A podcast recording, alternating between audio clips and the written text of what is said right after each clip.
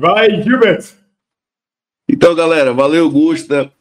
Meu povo, para quem não me conhece, me chamo Gilbert, sou professor de História e Atualidades. Estou no mercado aí há 20 anos, eu acho que eu sou o tiozão da galera, viu? Sou o tiozão da galera.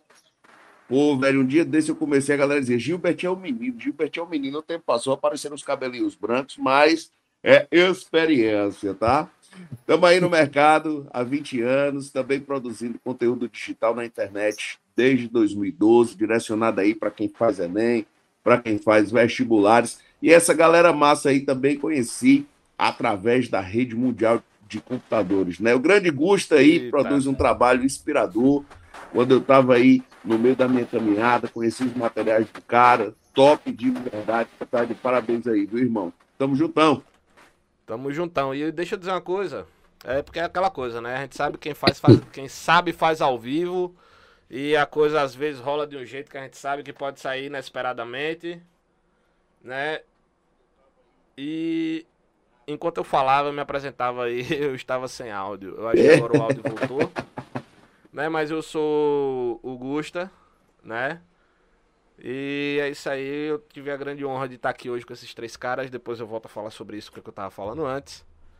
E a gente vai poder trocar ideia com essas caras aqui. O Gilberto, pelo menos, acho que vocês escutaram. a Ana Leite colocou aqui no chat que estamos sem áudio. Inclusive, a galera que tá assistindo a gente aí, pode mandar pergunta aqui no chat, pode tirar sua dúvida aqui. A gente tá aqui para trocar uma ideia.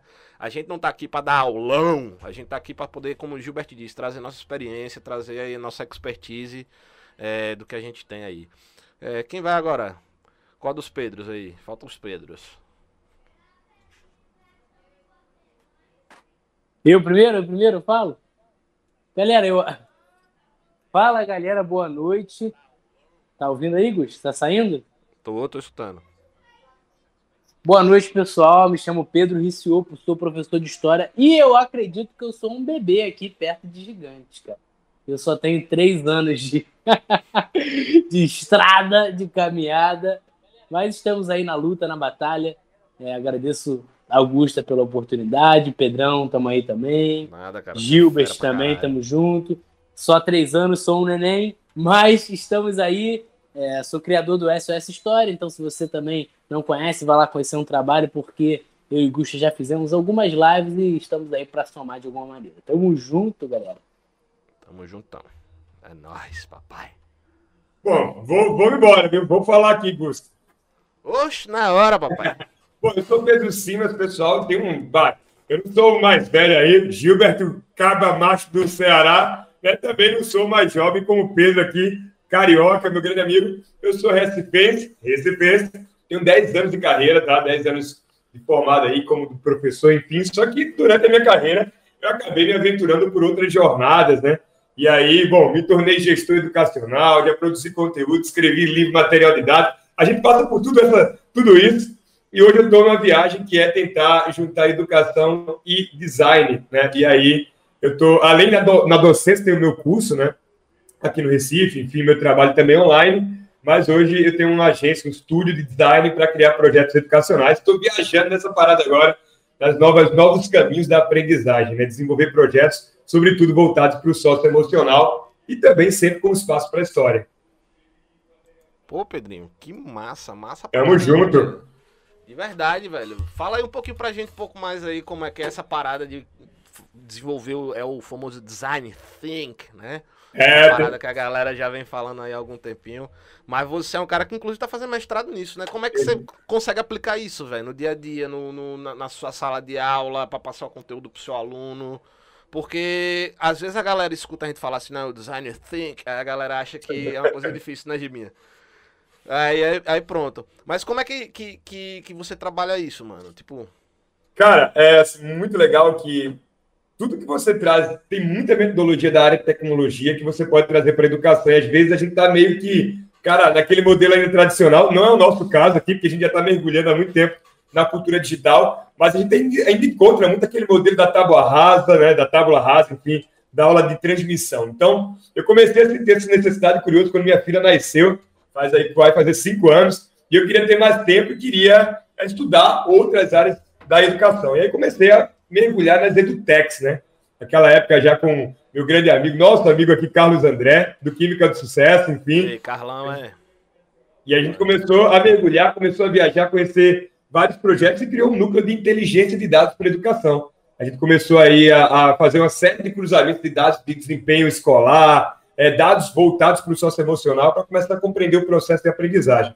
Depois, né, a gente foi para a área de gestão, eu acabei saindo de uma rede, né, uma rede nacional, enfim, e acabei fundando a minha empresa com esse pensamento, né? Vamos levar essas novas metodologias ágeis, ativas, imersivas, né, para a educação de fato e vamos começar a formar gente. Então a gente hoje faz capacitações, a gente está entrando em algumas formações agora nesse início de ano de sistemas de ensino, formação pedagógica ali aquela semana que antecede a volta às aulas.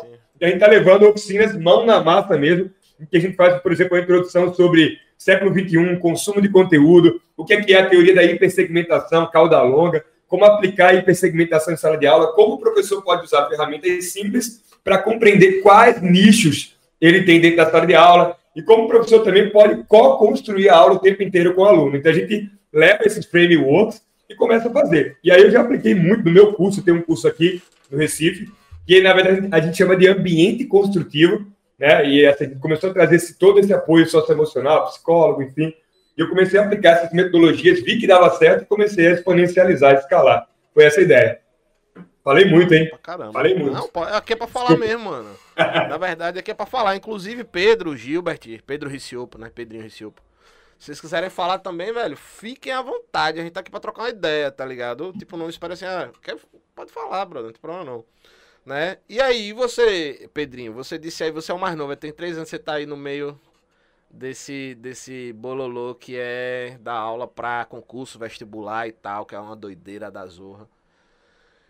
Como é que você vê essa, esse ano de 2020, velho, pra essa galera aí, que ao mesmo tempo, como o Pedro disse, tem que estar tá aliando a, a, a tecnologia e ao mesmo tempo fazendo a parada acontecer e levando conteúdo pra galera e fazendo a galera chegar. Como é que você conseguiu resolver essa, essa esse problema para você assim, tá ligado? Tipo, como é que você conseguiu fazer a parada acontecer e ao mesmo tempo fazer com que a galera não desengajasse de aprender o conteúdo? Porque, brother, sinceramente, eu venho ouvindo é, eu venho ouvindo muito em reuniões das escolas que eu trabalho, né, das das instituições que eu trabalho, ah, o aluno está muito desinteressado e tal. E eu, eu sinceramente, aí eu digo para uma, uma visão pessoal, o meu aluno, ele não era tão desinteressado quanto dentro da aula normal. Eu percebia o interesse, não de todos, isso é, é, óbvio, mas às vezes você conseguia depender da turma, do aluno, você consegue ter um engajamento.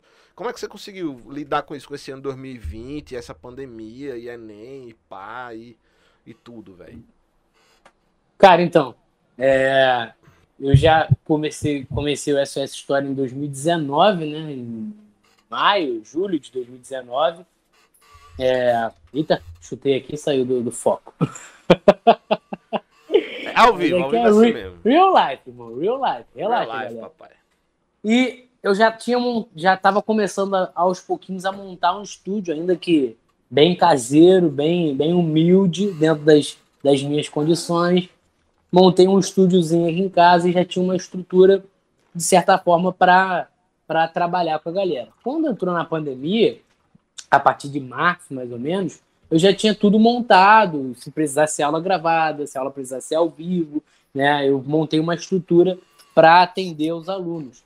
E, cara, esse é um ano que foi difícil para a gente, né? Que é professor, que já tem uma, uma quilometragem, que já é mais rodado eu fico pensando como não foi difícil para quem é aluno. O cara, o moleque que está lá do outro lado, que tem todas as distrações e tem que ir lá assistir, acordar para assistir aula.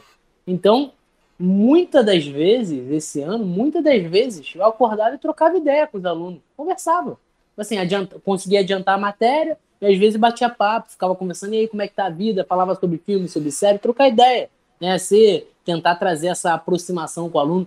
Engraçado que é, em algumas turmas até, eu fiquei mais próximo durante a pandemia online, por incrível que pareça, do que no presencial. É, é estranho dizer isso. Acho que ali, a gente, como no online rende muito mais a aula, né? Você consegue trabalhar, porra, em uma hora e meia, uma hora e quarenta de aula, você consegue trabalhar mais conteúdos. É... sobrava tempo para conversar com os alunos, para bater um papo, para saber como é que estava a vida, o que, que eles estavam fazendo, se alguém estava saindo, se não estava saindo, para saber se tinha algum parente mal, se porque às vezes no dia a dia a gente é tão correria, né? Tá em um lugar e sobe, desce, vai para lá e, e, pega. E eu, eu, eu aqui no Rio de Janeiro, meus amigos falam que eu sou maluco, porque o ano de 2020, o começo do ano, eu tava com 60 tempos em sala e eu tava Caralho. e sem carro, velho, sem carro. Então eu ficava que nem um. Não, louco, louco. Tipo, hardcore, isso é hardcore, viu? Maluquice. Todo mundo. Quando eu falo, o nego não acredita. Cara, tipo assim, chegando. Saindo. Eu tinha de... 45, eu tava ficando maluco de carro. Pô, eu tava, cara, eu tava já com tendinite, garganta inflamada direto, sem carro, cansaço absurdo. Hardcore. É, e, e, a, e a pandemia, inclusive, me deu novas perspectivas, cara, novos olhares, inclusive sobre, sobre o trabalho, né? Sobre o que eu quero para a vida. Porque às vezes, às vezes a gente trabalha, trabalha, trabalha, trabalha, trabalha, trabalha, e aí a gente não percebe que é, a vida tá passando, a gente está perdendo qualidade de vida, tempo com a esposa, tempo com a família. E eu fiquei muito reflexivo sobre isso. Caramba, será que eu quero me matar? Será que vale mesmo a pena ficar me matando o tempo todo, rodando para lá e para cá? Decidi, inclusive a partir dessa pandemia, investir mais em mim do que é, é, em outros lugares, né? Mas, enfim, na pandemia isso me deu. É, eu, eu tive possibilidade de refletir mesmo sobre isso, sobre o que eu queria, que eu queria qualidade de vida. Tanto é que ano passado eu estava com todas as noites trabalhando e esse ano agora eu estou com duas noites. Olha aí, é um avanço. Já dá para assistir a novela, hein? Já dá para assistir. Agora a gente, a gente, a gente botou um ar-condicionado no quarto agora, uma TVzinha, assistindo agora uma série. Todo dia à noite a gente assiste uma sériezinha, assistindo aquela série. Vale a dica, hein, galera? This Is Us. Cara, muito legal. Vocês já assistiram? Essa série é muito boa, velho. Não, eu não vou assistir mais essa série, eu não aguento mais assisti-la, eu não tenho coração para isso. Muito Caraca, ela, ela, me diz. Ela, ela, é ela, foda, ela mano. despedaça, ela despedaça. Ontem eu tava a gente assistindo aqui, filho, só deitado aqui as lágrimas escorrendo, tá ligado? Eu chorando pra caraca, cena de pai, de filho, de irmão, de irmã. Pô, e, e é aí. série foda, velho. E aí, velho, essa, a, a, pandemia me fez perceber que eu precisava ter tempo para isso, que isso também é viver, né, cara? Que viver não é só trabalhar, pagar conta, acordar, dormir, né? Que a gente precisa também ter qualidade. É, e foi engraçado, porque, como eu falei, eu tive em algum, algumas turmas muito mais contato. Eu tive a possibilidade de conversar muito mais com as turmas. Ainda que os alunos às vezes ficassem acanhados, porra, não quero abrir, abrir câmera, não sei o que, aquela coisa, naquela né? luta diária que a gente sofreu. É só a gente abrindo a câmera Abra e. câmera, galerinha. Não, eu. Não abro, não. Eu, eu fiquei agoniado, velho. Foram, tipo assim, sei lá, seis, sete, quatro meses, sei lá quantos meses foram, sem ver nenhum aluno, tá ligado? Os alunos me vendo o tempo todo e ninguém, eu não vendo ninguém, mano, nervoso. Mas, é, mas, cara, dentro das da, das possibilidades, a gente conseguiu se adequar e sobreviver esse ano turbulento, caótico, maluco, alucinado. Meu irmão, um ano mais louco dos últimos tempos. E aí é engraçado, pô, já tô falando pra caraca, eu vou falar mesmo. É engraçado. que... já me empolguei, já embrasei. Embrasei, embrasei. É engraçado que, que eu, eu sempre entrava no ano com a expectativa, velho. Não sei se tá com essa sensação. Eu queria compartilhar pra ver se alguém tá comigo disso. Porque eu sempre entrava o ano, porra, 2020, vamos vencer, porra, trabalhar e não sei o que, vamos embora conquistar. Irmão, esse ano de 2020, ele destruiu todas as minhas imaginações e possibilidades. E aí eu entrei nesse ano de 2021 falando assim, cara, vamos ver o que, que vai ser, tá ligado? Tipo assim, se tiver que ser, vai ser. Eu não quero eu assim ficar. Assim também, mano. Porque, mano, bizarro. Tipo assim, todo ano era eu muito. Eu não terminei meu ano de 2020 ainda. Eu ainda tô terminando o diário. Não, eu, tô eu também sensação... não, cara. Eu não vi a queima de fogos. Olha, pra mim, o ano só acaba quando eu vou pra praia. Vejo a queima de fogos e pulo as sete ondinhas, entendeu? Lá em João Pessoa, eu tava lá na virada de ano, não teve, não teve queima de fogos. Então, pra mim, o ano acabou. Eu vou comprar depois do Enem uma bateria de rojão, vou atirar aqui da janela do prédio, entendeu? Para virar a chave e entrar em 2021, porque pense num ano foda. Ó, palavra para caracterizar 2020, eu tenho duas palavras. Tá? A primeira palavra é foda, porque foi foda. E a segunda palavra é oportunidade, entendeu? O que eu falei para minha galera foi, gente, vocês vão fazer Enem. Pô, vocês estão na terceira série do ensino médio, eu tenho certeza que ninguém imaginou o ano mais importante de vocês ia ser do jeito que aconteceu, cara. A média de Enem geral deve cair, porque muita gente não conseguiu estudar da forma É. tal qual se estuda no presencial. Como vocês mesmos colocaram, bicho, pra gente que é professor, que já tem um grau de maturidade, foi difícil, entendeu? Tu imagina pra essa molecada, pô, pra galera que a gente sempre tinha que estar lá pé, próximo, aquele moleque que tava, às vezes, olhando pra você, mas tava com a cabeça no mundo da lua, e a gente conseguia enxergar que o moleque tava daquele jeito. Ei, fulano, chega aí, cara construir essa aproximação para trazer o cara para a gente, a gente perdeu esse indicador, entendeu? Mas o que eu costumo dizer para minha galera, pô, 2020 foi um ano de oportunidade. As oportunidades passam na vida das pessoas e compete a você abraçar a oportunidade. Quem conseguiu se adaptar ao modelo remoto, massa. As escolas que conseguiram fazer uma boa entrega, os professores que, de forma hercúlea, se dedicaram para conseguir se adaptar a essa vibe, porque, bicho, eu digo para ti, pra gente que já vive essa vibe aqui da internet, não foi difícil, cara, foi fácil. Porque a gente sempre construiu esse trabalho. A gente já estava na vibe, tinha em casa um estúdio montado, como o Pedro falou. To- Todos os quatro aqui têm estúdios montados em casa. Sabia já operar as ferramentas, já sabia operar OBS, já conhecia as ferramentas de conferência online e tal. E assim, pra gente, pô, não, não, não, foi, não foi difícil, entendeu? Mas eu estava me recordando, em 2012, quando eu comecei a produzir conteúdo digital, eu usava uma ferramenta chamada TwitchCam. Vocês lembram do TwitchCam? Isso é antigo de tá verdade. bombando, pô. Twitch tá bombando agora, pô. Hã? Twitch agora tá bombando a Twitch. Agora é Twitch TV, pô. Pois é, E cara. Periscope, né? Tinha tudo nessa época, né? É, pô, Periscope, TwitchCam. Aí a gente abria live no TwitchCam, batia o trend top na Sintana e, pô, bati o trend top, que massa, não sei o quê. Resultado, não ganhava porra nenhuma com o TwitchCam. Aí isso é contra a minha religião, porque eu tenho que ganhar dinheiro, né, cara? Aí eu disse, pô, que porra do TwitchCam, tô fora. Aí eu pulei fora do TwitchCam, aí veio a vibe aí do Facebook, a gente começou a fazer live, depois veio o Instagram, que a gente fazia um trabalho bem massa aí, inclusive várias vezes o Gusto, o Pedrão, o Pedrão Simas também já participou daquelas lives, aquela coisa toda, enfim, tava tudo montado para esse tempo. Aí, aquele colega da gente, você deve ter uns colegas assim, aquele colega da gente, mais conservador, dizer, pô, esse bicho tá querendo aparecer, pô, que bicho otário, tá dando aula de graça na internet, tá, não sei o que, ficava blá, blá, blá, blá, blá. Patrão, quando veio a pandemia, foi essa Depois tá te pedindo dica.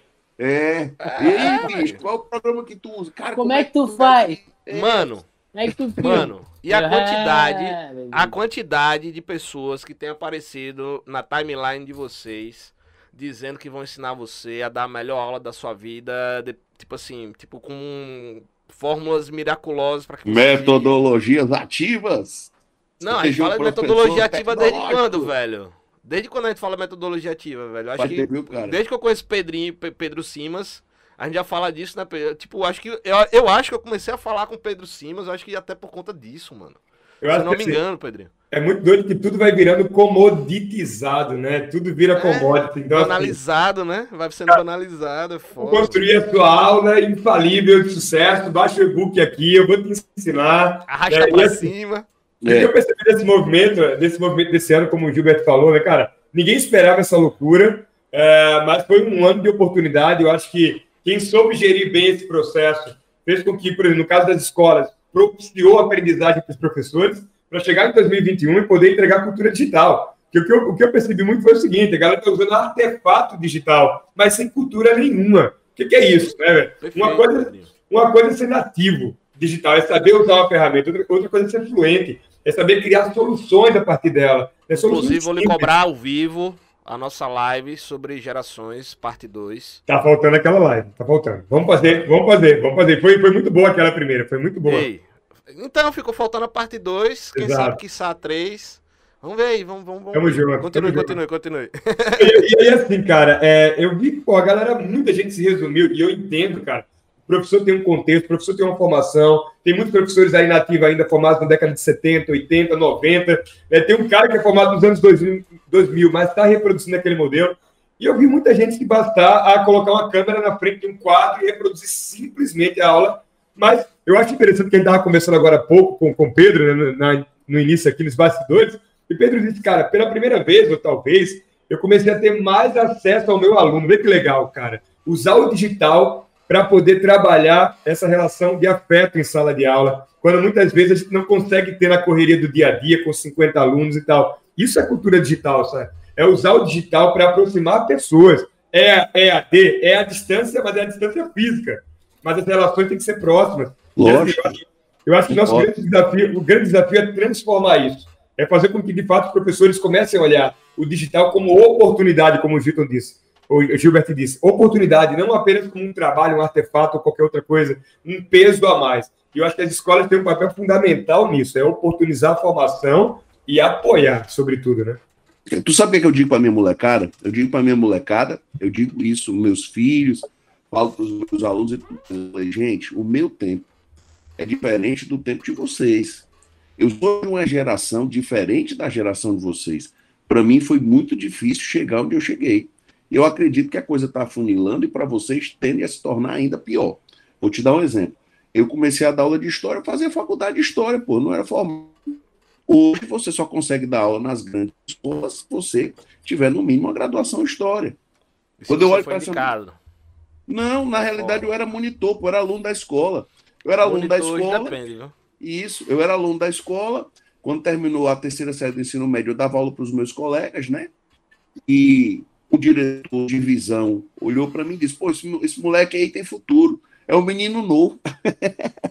aí me deu a oportunidade para dar aula para pirralhada. Depois surgiu uma vaguinha na terceira série do ensino médio, a escola era uma escola grande, daí eu despontei, entendeu? Ai, Mas é, foi, veio o furacão. O pipoco do trovão, entendeu? Veio, veio, veio, a jogada, aconteceu assim. Mas, por exemplo, a gente está em pleno século XXI, pô. Fiz isso no século XX. No século XX, eu tinha um tipo de analfabeto no Brasil, era o cara que não sabia ler e escrever. No século XXI, a gente ainda tem 12 milhões de pessoas assim. Mas eu tenho outros tipos de analfabeto. Eu tenho um cara que não domina, não domina a segunda língua. Eu tenho um cara que não domina a linguagem de programação. Eu estou dando aula para um moleque que é nativo digital. Vou falar para ele de profissão, de educação mecanicista, uma educação pautada para inserir o cara no mercado de trabalho, mas o moleque vai trabalhar com uma profissão que ainda não existe, pô. Em 2014 inventaram um troço chamado Uber. O Uber deixou de ser um aplicativo só de transportar pessoas, se transformou num conceito, a uberização.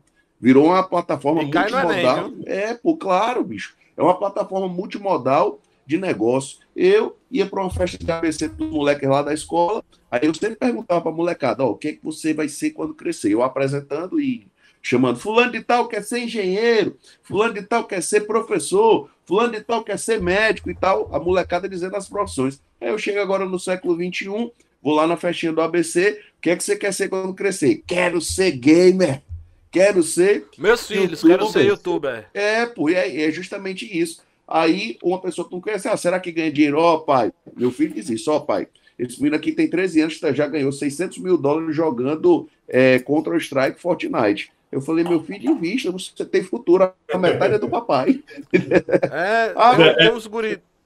é interessante que assim, e essa reflexão me faz pensar que o que, que a escola está preparando, né, de fato? Está preparando para que futuro? A gente ainda percebe as escolas, é uma coisa que eu gosto de falar muito, eu não canso de falar, cara, a gente continua naqueles paradigmas das profissões mais concorridas do Brasil desde o século XIX, a gente sabe disso né? desde o século XIX ali, né? desde o primeiro reinado, medicina, engenharia, direito, né? A gente ainda está tá naquela ficção de que, nossa, o cara é doutor sem ter doutorado, né? Nossa. É o que dá dinheiro. E, as escolas investindo nisso, colocando aqueles autores, esquecendo que existe que uma infinidade de novas carreiras. A gente nem está falando mais de profissão, a gente está falando de carreira. Os Einsteins, cara. Pois é, o, o, Banco Mundial já disse agora, em 2019, a, a, esse jovem, o jovem que a gente chama de geração Z, geração alfa, que nasceu no século XXI, esse cara vai ter três carreiras na vida, pelo menos. E a gente está falando ainda de profissão, sabe? A gente está preparando o cara ainda para ter aquela profissão quadradinha. A gente não está não tá falando muitas vezes para o cara que está fazendo medicina que já existe inteligência artificial. Prepara o cara para medicina, mas fala de inteligência artificial na medicina. Fala do Watson, por exemplo, no direito, né? Aquele software. Então, assim, tem muita coisa que a gente precisa repensar porque há um risco da escola preparar, estar preparando os futuros obsoletos. A gente está preparando jovens para a obsolescência, mantendo o mesmo conceito uhum. que agrada ali talvez o mercado e tudo mais, que é eu vou preparar o cara para a década de 90. Mas a gente está olhando para frente, deveria, né, na verdade, né? e as escolas estão se posicionando para trás. também, quando vai ensinar o, o, o, o, profissional, também mantém essa, essa, esse ensino mecanicista, esse ensino, digamos assim, ainda pautado naquela revolução industrial Sim. do século retrasado, que se perpetuou ao longo do século XX e que trouxe muito dinheiro e continua dando. Agora, lembrando, nem, nem toda escola faz isso. A gente tem muitas Sim. iniciativas bacanas, mas a gente ainda observa no mainstream, né? é, essa postura ainda, o né? Destaque. O destaque é dado para o outdoor de quantos fulanos de tais passaram em medicina. Exato. Né? É, o que, é o que chama aluno para o cursinho, é o que chama aluno para a escola. Né? Existe, existe, chegam até, ah, por exemplo, aqui onde eu, eu moro, né, Aracaju. Existia, hoje em dia mais não, porque um dos colégios está mais mas existia guerra, pô, de outdoor, inclusive com alguns resultados assim meio, meio fantasiosos. Cê, cê, cê Ninguém sabe, quantos é. primeiros lugares é... tem, né? É... é. Irmão, aí... olha, eu, eu me coloco muito nesse lugar aí, entendeu? Porque, como eu te disse, eu, eu dou aula há 20 anos, né? E eu fui professor de escolas de alta performance. Hoje, eu não dou aula mais em escola, eu dou aula no meu curso, né? Mas eu pedi demissão das escolas em 2018, né? Fui para uma direção meu de uma sonho. escola, é, fui para a direção da escola e mantive meu curso rodando como sempre rodou. Mas, por exemplo, uma experi a experiência que é a vida, isso aí não foi a universidade, quem me mostrou foi a vida, tá? Eu fui para uma escola de alta performance e eu tinha que ter o primeiro, segundo, terceiro lugar geral da UFPB, da Estadual da Paraíba, do IFPB e da UFCG, da Federal de Campina Grande. E a escola batia performance, entendeu? A escola sempre batia performance, era uma, uma puta escola. Mas era, você tem que estudar, você tem que estudar medicina, medicina, medicina, medicina. Aí o tempo foi passando, 20 anos depois, aí eu tenho um ex-aluno, né, cara? Eu tenho meus ex-alunos, né? Então, enquanto meus ex-alunos, eu vejo, pô, fulano ganhou a vida no comércio. Nunca gostou de estudar, mas tornou um puta comerciante Fulano ganhou a vida como eu. Tenho um ex-aluno que é humorista nacional, pô, o bicho é foda. Nunca gostou de estudar. Gente fina, se relacionava com todo mundo, mas não tinha uma boa relação com os estudos. Mas nas múltiplas inteligências ele encontrou o lugar dele, entendeu? Então o futuro do cara, justo, a, o, o futuro do cara não está sendo só disciplinado ao cara viver de boa medicina, medicina, medicina, né? A, a gente chega um estágio como professor, tenho vários colegas professores que ganham mais do que médicos. E olhe que quando eu escolhi, eu fiz faculdade de Direito, fiz faculdade de História. E quando eu fui dizer lá em casa que eu ia fazer faculdade de História, o povo fez, ah, vai morrer de fome. Ah, é assim mesmo. Comigo foi a mesma coisa. Vai morrer de fome. Minha mãe até hoje fala, meu filho, você é tão estudioso, se tivesse estudado mais um pouquinho, você teria transformado num juiz. Aí eu falei, mas você já me perguntou se eu quero ser juiz? Rapaz, eu um dia desse... Gosto. Um dia desse, eu, eu, eu, fui ver um, uma casa né, com minha mãe aqui no, no, no, condomínio aqui próximo, né, aqui na praia, que era Caju. E aí eu tive que vir embora para poder, porque a gente, né, a galera acha que a vida de professor é fácil, né? A gente tá ali simplesmente vivendo a vida enquanto a gente não tá na sala de aula e atrás da sala de aula a gente não faz nada. Mal sabem que 80, 90% do nosso trabalho tá atrás, né, pô? Aí eu virei e falei, não, eu tenho que ir porque ainda vou preparar aula para amanhã e tal, não sei o que. Tal, tal. E aí a gente, de certa forma, recebe por isso, né? A gente recebe mal, mas a gente recebe. é... Aí a pessoa virou para mim e falou assim, tá vendo aí, não foi estudar? Virou professor. Aí eu olhei assim, aí eu olhei assim... E pegando essa, e nessa pegada que você tava falando, Gilberto, de, de que você fez direito e tal, eu, eu fiz direito também, eu fiz até o quinto período, eu acho. Aí eu tive meu segundo filho, larguei e tal. Um dia eu volto, um dia eu volto a fazer. Mas eu dizia à minha mãe, eu dizia pra minha mãe. Porque quando eu, eu, eu fiz história, ela virou pra mim. Quando eu terminei a história, na verdade, ela virou pra mim e falou assim: Você fez o que você queria, agora você vai fazer o que eu quero. e me empurrou dentro do curso de direito. Saca? Mano, adorei o curso, adoro o curso. Porque eu sempre fui muito questionador. Só que minha mãe ficava pé da vida comigo quando eu virava pra ela e falava assim: Mãe, não adianta. Eu não vou tirar o AB, eu vou virar professor de direito. Rapaz, minha mãe engolia uma corda. E olha, eu sou filho de um advogado e de uma professora, viu? Meu pai é advogado, é minha mãe é professora. E que minha mãe disse: Meu filho, pelo amor de Deus, não invente ser professor, não. Eu teria um orgulho se meus filhos, eu tenho três, né? Se meus filhos quisessem seguir minha carreira como professor, porque eu, eu Eu não, eu me tornei professor não por falta de opção, é porque eu, eu sempre quis a parada mesmo. Acho que foi por isso que deu certo, entendeu? É, concordo. O meu mais novo esse dia virou pra mim e falou que ia ser professor também. Pô, que massa. O, o, é o massa. meu, Mal sabe um- ele do trabalho, um- mas é massa. Eu gosto. Ei, me amarro. Augusto, um dos meus artistas quer passar no ITA. Tá em São Paulo estudando pro ITA. Eu disse, filho, tu vai pra uma escola militar, vê se tu não fica burro, pô, tu estuda. Tu não esquece de quem tu é filho, não, meu irmão. Eu vi uma, Porra! a gente tem um presidente da República aí que mostra a falência do ensino militar no Brasil, né, meu irmão? Aí o meu, o meu do meio quer ser médico. A minha pequena, eu acho que ela só quer brincar, ela não quer ser nada, entendeu? Eu acho que ela tá no melhor caminho, diga-se de passagem. Concordo. Diga aí, Pedrinho. Cara, o meu, o meu caso foi muito assim também, né? Foi, foi escolha. E, e minha mãe ela falou: pô, se tu não passar na faculdade pública, eu só pago pra você uma particular se for direito. tá ligado? Ela não deu opção de É o pagar. sonho da mãe, mano. Ela não deu opção, ela, não, só pago se você fizer direito. A história eu não vou pagar particular, não. Eu, caraca, tipo assim, beleza. Vai morrer O de que eu- fome. O que eu quero é que se dane. Mas graças a Deus é, consegui passar numa pública e também, se fizesse uma particular, tudo bem. É, mas, cara, sobre Minha essa fez questão. uma coisa, minha mãe fez uma coisa parecida comigo. Ela falou que se eu passasse um ano a mais na faculdade, que ela não pagava, não. Que era pra eu trabalhar pra pagar. Brabo. Sobre essa- Aí eu passei um ano a mais, tá ligado? Coisas que acontecem na vida acadêmica. Mas assim, aquele Vai, foi- foram aqueles dois semestres naquela velha skin. É, Vocês sabem. Valeu a pena, professor Augusto. É, é, é, é, é, era bem gelada. Valeu a pena. Faz parte da construção historiográfica. É conhecimento de mundo, Ó, né? Conhecimento de mundo. é. né? É Quem lógico. fez o curso de história e não tomou uma cervejinha na, na esquina da faculdade não fez história. Pelo amor Não fez, é verdade. Concordo plenamente. Eu diria qualquer curso, né? Mas tudo bem, história é emblemático. Cara, Fala aí, fala aí, Pedro. eu, tive, eu tenho uma conhecida que, é- falando sobre essa questão de profissões e de não enquadrar, né? Não, não, não deixar a pessoa presa numa determinada profissão, que ela tentou medicina, olha que loucura, ela tentou medicina por vários anos, vários anos, vários anos, vários anos, e não conseguiu.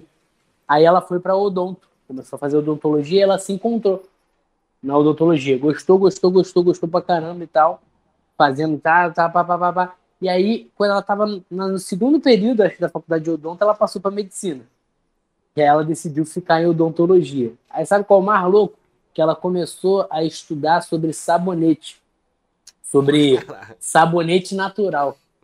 Cara, ela montou uma loja de sabonetes naturais. Ela estudou, fez curso e tal, e ela tá estourando de venda, tá ligado? Mandando bem pra caraca. E tipo assim, ela já acha que vai se formar só pra pegar o canudo e não vai atuar como, como é, dentista, tá ligado? Vai, vai trabalhar com sabonete natural, bizarro. Ela que faz, na parada artesanal lá, bem maneiro. Inclusive, eu comprei três aqui, muito bom, cara. Muito bom. Aí, tá Irmão, vendo? irmão, minha esposa fez faculdade de biologia, certo? Gostava dos animais, aí foi fazer biologia. Só que ela viu que não dava para ela, porque ela não ia querer viver nem de pesquisa, nem queria ser professora. Aí ela teve um sonho de fazer a faculdade de moda. Ela fez a faculdade de moda. Aí quando ela terminou a faculdade de moda, Gilbert, vamos botar uma loja no shopping? Eu falei, pá, vamos fazer aí o, o plano de negócio para ver se dá certo. Eu conversei com os amigos que são donos de loja no shopping, aí eu desisti, porque o mercado na época não estava muito atrativo, né? Aí o tempo passou, passou, passou, ela disse, Gilbert, poxa, estou me identificando com o curso de engenharia civil. Eu falei, vai lá, escreve teu nome nas estrelas. Ela pegou e fez o curso de engenharia civil. Hoje ela é engenheira e se encontrou na profissão. É quase um pedreiro. Eu disse, minha filha, você se encontrou. Agora foram três tiros na macaca para acertar o tiro, entendeu? Foram, foram três tiros na macaca. Hoje ela é protagonista da profissão dela, tem conquistado muito mercado e tudo mais, mas, bicho, três faculdades, uma, tudo a ver uma com a outra. Porque, por exemplo, Minha mulher fazer tá no mesmo história de- caminho, já tá na terceira. É, Disseram pois é, agora mas- se encontrou. Espero eu. E ela o pior de comple- O tudo. pior é que ela completou, né, Gilbert? Pelo que tu tá falando, né? é, Terminou. isso. É, Exato. não, e o pior, e o pior Exato. de tudo é que a minha, eu dizia sempre que eu nunca na minha vida eu ia namorar, nem sequer namorar. Não é preconceito, gente, é porque isso é coisa de louco mesmo, de maluco. Que eu nunca na minha vida eu ia namorar, casar ou ter relações com a psicóloga ou coisas do tipo. Minha mulher, quando eu a conheci isso há 10 anos atrás, mozão, te amo, um beijo. É, ela, a gente fazia direito. Eu fazia direito, ela fazia direito também. Já passou por fisioterapia, foi fisioterapia, sei lá o que foi que ela fez. Agora tá em psicologia, mano. Acho que agora se encontrou, se amarra no que tá fazendo. Então isso é massa. Por exemplo, meu irmão, meu irmão hoje ele mesmo já fala assim, mano, não sei se eu quero medicina, eu acho que vou tentar outra coisa. Ele, ele chegou a me confessar um tempo atrás. Meu irmão passou três anos estudando para fazer, para passar, mais os seis estudando. E ele mesmo fala, velho, não sei. Hoje a, a vibe dele é desenhar. Ele tá se encontrando em desenhar. Vai que vira tatuador. Eu tenho um amigo tatuador, pô, ele tira. Aí em Fortaleza ele tira cerca de dezenas de milhares por semana. Tá bom. É, é cara, não dá e é uma pra... profissão. Eu, eu e é uma fico... profissão de 10 anos atrás era um preconceito da porra. Né? É, cara. Eu fico olhando para vários alunos em sala, aí, aí às vezes é um aluno que, por não ter uma performance muito alta dentro de sala, a galera geralmente discrimina. Né? Fala assim, ah, pô, mas esse aí não vai dar em nada. Eu olho e falo assim, pô, esse moleque tem alguma coisa. E aí o moleque, em algum momento, ele desperta alguma coisa que ele tem. Eu falo assim, cara, é isso aí, mano. Se o moleque for inteligente, ele vai perceber que é nisso aí que ele vai deslanchar e ele vai ser brabo. Eu conheci um moleque que, tipo, não estudou nada, nada, nada, nada, nada, e hoje o moleque tá desenhando pra, é, pra Gucci, tá assinando pra Gucci. Tipo assim, bizarro. Minha, minha esposa, inclusive, falando dessa questão de faculdade, ela foi até o quinto período de engenharia, largou engenharia ambiental e foi fazer direito. Aí hoje está formada, feliz pra caramba, se amarra. Graças a Deus. É, é, é, muito doido, né? Porque a gente pergunta hoje, por que, que a escola hoje é tão pouco atraente, né? Sobretudo para as novas gerações. A gente tem uma crise de aprendizagem mundial que tem diversos fatores, mas uma delas é a escola muitas vezes não é um ambiente significativo. Não é um ambiente significativo, não, não é um ambiente que conecta com o aluno. Você ainda entra na escola, a gente está falando do setor privado, a gente não está falando do setor público ainda, né?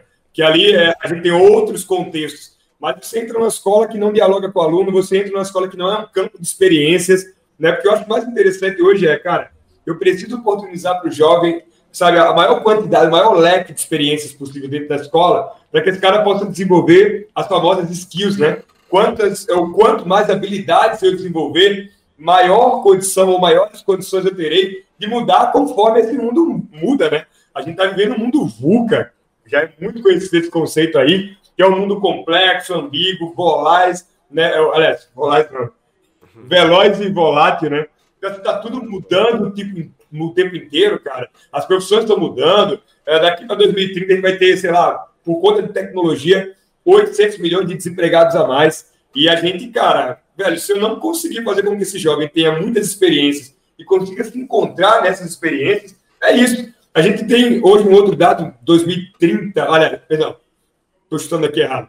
2018, 2018, uma pesquisa que saiu, que foi replicada, se não me engano, pelo BNDES, que dizia o seguinte: quase 65% dos jovens brasileiros, quando chegam até os 30 anos, se arrependem da profissão que escolheram ou do curso superior que fizeram. Sabe? Dois terços dessa juventude, cara. Dois terços. Teve ali em 2017 também, quase 40% dos jovens em universidades públicas desistiram do curso e trocaram de curso. Então, imagina o custo que isso significa em bilhões de reais de você colocar tanta gente nos cursos e depois a galera trocar, abandonar, esse tipo de diversos fatores, mas também, sobretudo, porque esses modelos não conectam com o mundo real. Né? O cara não vê significado no que ele está vendo na escola muitas vezes. E além, além de que também, né, cara, é, é, direto penso isso, porque eu me coloco no lugar deles, até né, eu não, não sou, eu ainda sou, de certa forma, novo, né?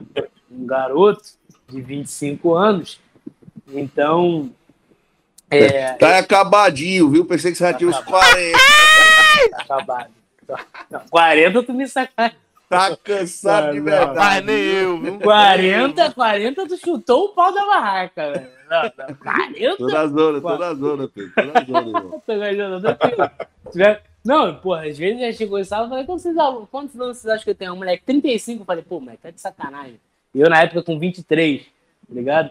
25 anos, então me coloco na, no lugar dos moleques. Cara, com 18 anos, tu escolher uma parada que vai definir talvez o resto da tua vida é, Roda, é velho, brabo roda. demais, velho. É, tá maluco, é loucura. E assim, é, se, pra quem é muito bem definido no que quer, eu acho muito maneiro.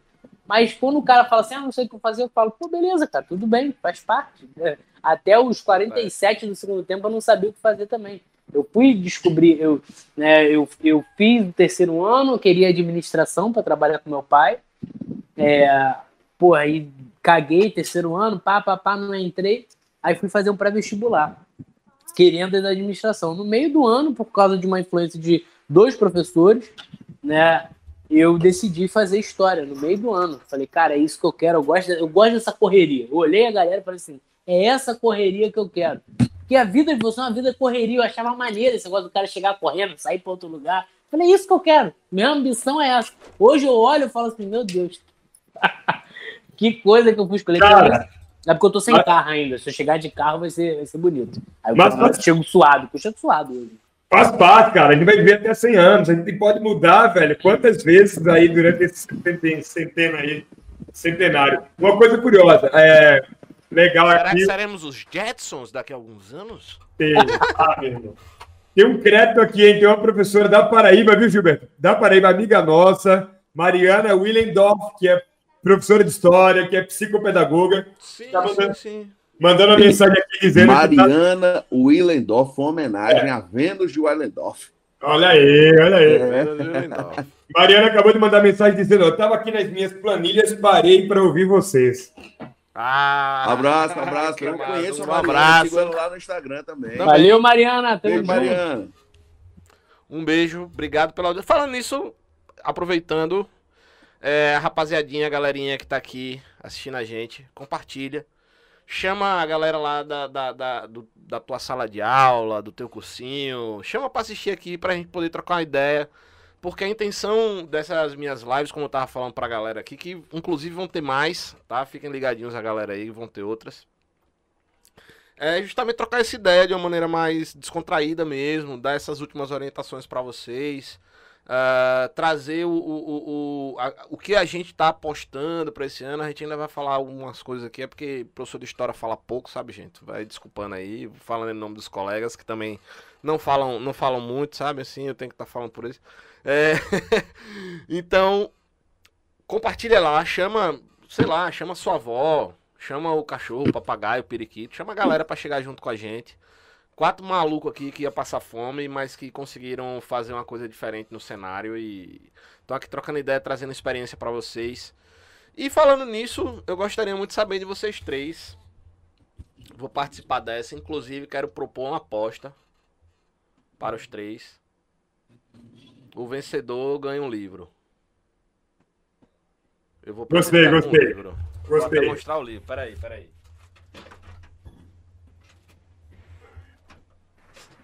Papo reto? Papo reto. Eu apresentei vocês com esse. Olha, Tá até no. No. No plástico. Best seller, best seller. De Jamila Ribeiro, Pequeno Manual Antirracista. Se você não leu, leia. Eu tenho outro exemplar aqui em casa. Inclusive, Grande aqui honra, grande honra. aí. E aí eu faço a encomenda e peço para entregar na house de vocês. Que aí fica mais rápido, mais fácil. Vamos fazer uma aposta? Nós quatro? Uma aposta despretensiosa. Meu Deus. O livro só é o prêmio. E aí, topam ou não topam? Ah, pô, do que tu vai falar, né? Mas assim, a galera, deixa eu ver uma coisa aqui. Ah, o cara larga uma parada aí bizarra, pô. nada, nada, Tô nada. acima do- nada, tô- nada, Tô acima do peso, o cara fala, tira a camisa. Seguinte, É, tem, tem algumas pessoas assistindo a gente e temos poucos likes, então eu quero mais likes aí. Compartilha lá no, no seu grupo do Instagram, eu tô metendo a mão aqui quase na câmera aqui. É, chama a galera, chama seu cachorro, papagaio periquito pra colar com a gente, que agora essa é a parte que eu acho que a maioria dos students gostariam de saber. Né? Inclusive eu vou transformar isso numa aposta. Peraí, Gustavo, Gustavo, que- eu quero fazer um protesto antes, cara. Quero fazer um protesto. Estou acompanhando aqui no outro monitor pelo YouTube. Eu acabei de ver aqui, estou vendo os comentários, todo mundo quase um milhão de comentários. Né? Tá, tá, tá, tá bombando, tá maior que o aulão de Gilberto lá de João Pessoa. Tá maior. Aulão E aí? E aí, pô, teve um cara que botou aqui, velho. Ela disse assim: vocês são bons professores, mas Gusta é o melhor. Pô, o cara tá tirando onda com a gente, velho. Rapaz, a história desse guri. Lucas Almeida, abraço, cara. Que já abraço. não é mais guri, que já não é mais guri. Não, eu tenho uma história com esse moleque, você não tem noção, mano. O moleque aí. aí é. É show de bola demais. E ele foi meu aluno no sétimo ano, velho. Bota uma fé. O moleque, ele tem. Ele sofre de ansiedade pra caramba. Ele tem vários transtornos. Tinha, né? Não sei como é que tava. Enfim, não vou ficar explicitando o quadro dele. Mas ele não gostava de tomar. Ele era menino, velho, moleque. Hoje eu acho que ele já deve estar com seus 15. Ele não gostava de tomar remédio, pô. Ele me dizia, e ele era muito ativo, ele era muito. Ele. ele, ele... Lembrei, ele era hiperativo. Ele era muito hiperativo. Só que ele era hiperativo num sentido assim, punk. Sabe aquele guri de sétimo ano, super hiperativo e que ele não para um Virado segundo, no velho? track, virado no track. Pronto. Era louco. e ele não tomava o remédio. Porque ele dizia que o remédio deixava ele e tal. E ele tinha, um, ele tinha alguns. Como todo mundo tem, né? Problema em casa, pá. A gente se aproximou muito, velho. O moleque virou meu amigo até hoje. Ele manda mensagem pra mim, feliz ano novo e tal. Do sétimo ano, pô. Hoje, eu acho que hoje ele já deve estar no primeiro, segundo ano. E. Eu, eu, eu, ele começou, ele voltou a tomar o remédio porque eu comecei a conversar com ele sobre isso. Então, assim, a gente começou a ter uma relação, sabe? Então, é uma coisa que, assim, eu nunca fui de ter relação com aluno. Não tenho, assim, esse tipo de relação com aluno, de ser amigo. Eu não sou amigo de aluno. Depois a gente até vira amigo mesmo. Mas, assim, é uma coisa que às vezes eu prefiro manter o meu profissional, o meu profissional, o meu pessoal, o pessoal. Mas eu não boto barreiras. E ele, tipo, ultrapassou todas, tá ligado? Tipo, o Lucas foi o moleque que, mano, ele. Eu olhei assim, eu. Caramba, maluco. O, moleque eu considero hoje mesmo, Lucas, muito. Porque foi uma pessoa que eu vi crescer e amadurecer muito. Apesar de que ele. Até hoje ele manda mensagem, pergunta, pede conselho e tal. Virou Então, mesmo. então eu vou me retratar. Lucas, pô, Gusta é o melhor, velho. Gusta é o melhor, valeu. Luquinhas é, é, é- é sangue bom demais. Esse daí é, acompanha tudo, tá sempre junto, sempre comenta, sempre curte, sempre manda um, um alto astral. É um moleque que eu queria ter mais tempo e mais contato, né? Mais tempo pra dar mais atenção e mais contato, mas infelizmente a vida acabou levando ele pra outra cidade, do interior e tal. Mas Luquinhas, um beijo, um abraço, valeu mesmo, brigadão. É, tamo junto demais, velho. Valeu. Mas é isso aí. Vamos lá. Eu quero, voltando pra aposta, né? Tem mais gente chegando aqui. Quando a gente conta assim as histórias da vida. É porque assim, aluno, ele quando a gente fala de assunto, ele foge. Mas quando gente- o professor tá falando da vida pessoal, eles adoram, né? Vocês já perceberam, né? Aluno é, é a peste. Mas eu queria saber de vocês assim, né? Vamos, vamos, vamos sortear aqui, sei lá.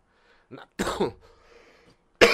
Na minha tela aqui, eu tenho da minha direita pra minha esquerda, a gente fazendo assim no sentido horário. Eu tenho o primeiro Gilberts, Gibinha, famoso Gibinha. Chama.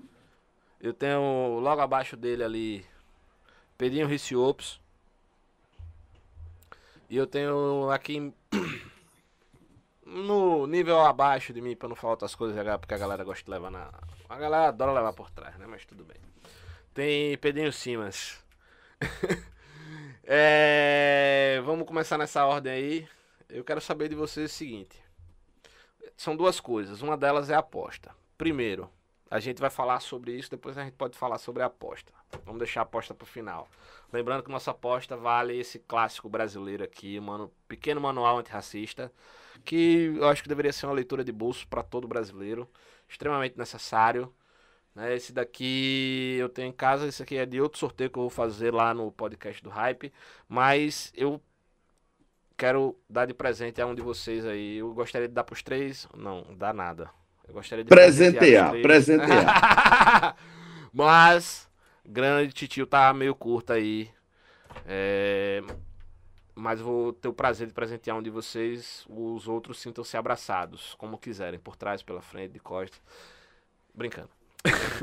Mas vamos lá. É, eu queria saber de vocês, velho. Quais são, assim, as expectativas que vocês têm pra prova do Enem de História? Que a gente sabe, na prova do Enem de Humanas, ela tem 45 questões. Mas dessas 45, a gente sabe que te- todo ano tem uma média. Eu acho que a- o ano que teve menos foi o ano de 2000 e... Acho que foi de 2012, se eu não me engano. Se eu não me engano. Que teve 13, 12 questões de história. Mas tirando esse ano, a média passa dos 15, das 15 questões de história. É uma média, porque tem anos que eu já percebi que já vieram 18, já teve ano que veio 17, 19. Mas a gente sabe que história é um, um, peso grande na prova de humanas e que vai fazer a diferença na prova do aluno, querendo ou não. A gente sabe que isso faz uma diferença muito grande, não apenas na prova. Eu acho que humanas hoje, não apenas na prova de humanas mesmo, como na prova também de linguagens, né, mano? Conversa muito, tem muita questão que vem na, na prova de linguagens, na redação também, né? Inclusive a galerinha que tem uma dificuldade de redação, gente, uma das lives vai ser sobre redação, tá, gente? É... O que, que vocês apo... Apo... apostam não? O que, que vocês têm de expectativa para esse ano na prova do Enem, assim, que, que assim, a gente pega a prova, tem aluno que acha que o professor tem bola de cristal, gente, nós não temos bola de cristal. Se a gente chegar eh, ali e mostrar para vocês, ó, caiu na prova assim, assim, assim, assado, e a gente tem estatística tal e tal e tal, é porque a gente pegou a prova de vários anos, várias vezes, leu, releu. Eu mesmo, esse ano, final do ano passado, eu peguei todas as provas, 10 anos do Enem, de novo, pela segunda, se eu não me engano, as 10 pela segunda vez. Tipo, as 5 as cinco últimas eu sempre vou pegando todo ano. Mas acho que assim, de eu pegar as 10, acho que foi a segunda vez de eu pegar as 10 juntas e resolver e ver questão por questão. E comentar cada uma. Inclusive lá no meu site www.gustodehistoria.com.br tem a prova do Enem 2019 gratuita para toda comentada lá, todas as questões comentadas. O cara tem site, né, irmão? É outra. Pô. Não, tem, mas não é difícil fazer site, respeitar. pô. O Edinho também tem site. É, eu sou, o Giminha também tem, um mero também tem. Eu sou um mero mortal. Mas nada, mano. Hoje é a coisa mais fácil do mundo. Depois a gente vai conversar, eu vou lhe mostrar que é fácil. É... Já ouviu falar uma coisa chamada Wix? É, mas o que, que vocês acham? É, a gente não tem bola de cristal, né, né, né, velho? Deixando isso bem claro, acho que é bom, é importante, principalmente na, numa época que a gente tá vivendo de obscurantismo, de negação de ciência. Mano, eu, eu há dois anos atrás eu tava falando sobre o movimento anti-vacina, tipo, como se fosse uma realidade nos Estados Unidos. Hoje é uma realidade total no Brasil, de uma forma agravante, infelizmente. Né? Então são conteúdos que a gente sabe que podem vir a ser cobrados, mas a gente não tem bola de cristal, né? Deixar isso bem claro. São estudos, são dedicações que muitas vezes a gente vira à noite estudando, como eu disse, né? 90% do nosso trabalho é atrás do, do quadro, é atrás da sala de aula. O que, que vocês têm aí de expectativas para essa prova de 2020? Que consideravelmente é uma prova que temos que lembrar os alunos, é uma coisa que eu sempre falo para o meu aluno que é pré-vestibulando, que é terceiro ano a prova do Enem, ela é um, um, um, um, uma ferramenta ideológica de todo governo que vai estar no poder. Se o governo é de lado A, ele vai trazer a prova para um lado consequente do lado A. Se ele é de um lado B, ele vai trazer consequentemente também a prova para o lado B. Né? Por exemplo, ano passado eu falei, ó, vai cair liberalismo na prova. Caiu duas questões liberais. Ainda falei, ó, ainda acertei o autor e o livro que ia cair na prova, juro a vocês. E eu não falei uma vez, não, falei várias. Eu falei, vai cair Adam Smith. E o livro, o trecho do livro vai ser colocado, vai ser o livro dele, o clássico dele, A Riqueza das Nações. Tava lá. É por Agora... uma questão de que eu tenho bola de cristal? Não. É só você analisar o governo. O que, é que o governo é, aponta dentro da sua área econômica? Somos todos o quê? Agora tá, tem um detalhe interessante, né? Que assim, se acusou muito uh, o aparelhamento do Estado nos governos anteriores, toda aquela coisa, Sim, que viveu um bolchevismo, né? Aquela, toda aquela coisa construída, dizendo que o Enem, por exemplo, era um instrumento de alienação. Né? Se a gente observa, antes de 2010, né, antes de 2010, ali, eu acho que 2008, naquela, naquele decênio, nós tivemos, por exemplo, duas questões extremamente críticas à Revolução Russa. A gente não teve questão elogiosa da Revolução Russa em toda a história do Enem. Então, assim, a gente quase não tem nem questões sobre Revolução, Revolução Russa, Russa, cubana. Eu diria que 2009 para cá não tem nenhuma. E Revolução Cubana, se não me engano, tem duas no máximo. Exato. Assim, chinesa, cubana, se você vai para a história, quase é, é, incipiente. Em geopolítica você encontra um pouquinho Agora, mais. Agora, o iluminismo né? cai para caramba. É. Mas, mas, mas aquele lance, né, de, ó, nós, cara, os caras propagaram a Revolução Russa, as revoluções, o socialismo real no século XX não é fato. Isso não se comprova estatisticamente, no Enem. Não está na história do Enem isso. Justamente. E é uma coisa que a gente sabe porque, Pedrinho, a gente senta aí, estuda, a gente pega a prova. Mas, voltando aqui, né? É, a gente vai dar, gente, é professor de história, vai falar mesmo, tá? Desculpem. O menino aí, eu acho que não tem nada para fazer, estamos tá, aqui conversando. Se tiver que fazer, também só falar aí que nós também. Mas enfim, é, quais são assim as expectativas, Gibinha? Quais são suas expectativas que assim, conteúdos que você espera ver na prova? O que, que você acha que, que, que pode acontecer? Mas eu vou lhe pedir assim, não diga o que, que você vai dizer assim, ó, esse ano vai cair, porque isso aí nós vamos apostar. A aposta é essa, eu já vou dizendo para os outros dois. E é aquela coisa, lembrando aos colegas aqui, lembrando ao, ao, ao, aos, aos cônjuges de, de Clio aqui, tá? Seguinte, tem uma, uma, um certo conteúdo que até hoje eu tô vendo aí muito professor e eu também apoio que é um conteúdo recorrente, é um conteúdo que pode cair, mas que ano passado não veio. E que não é nem 2018.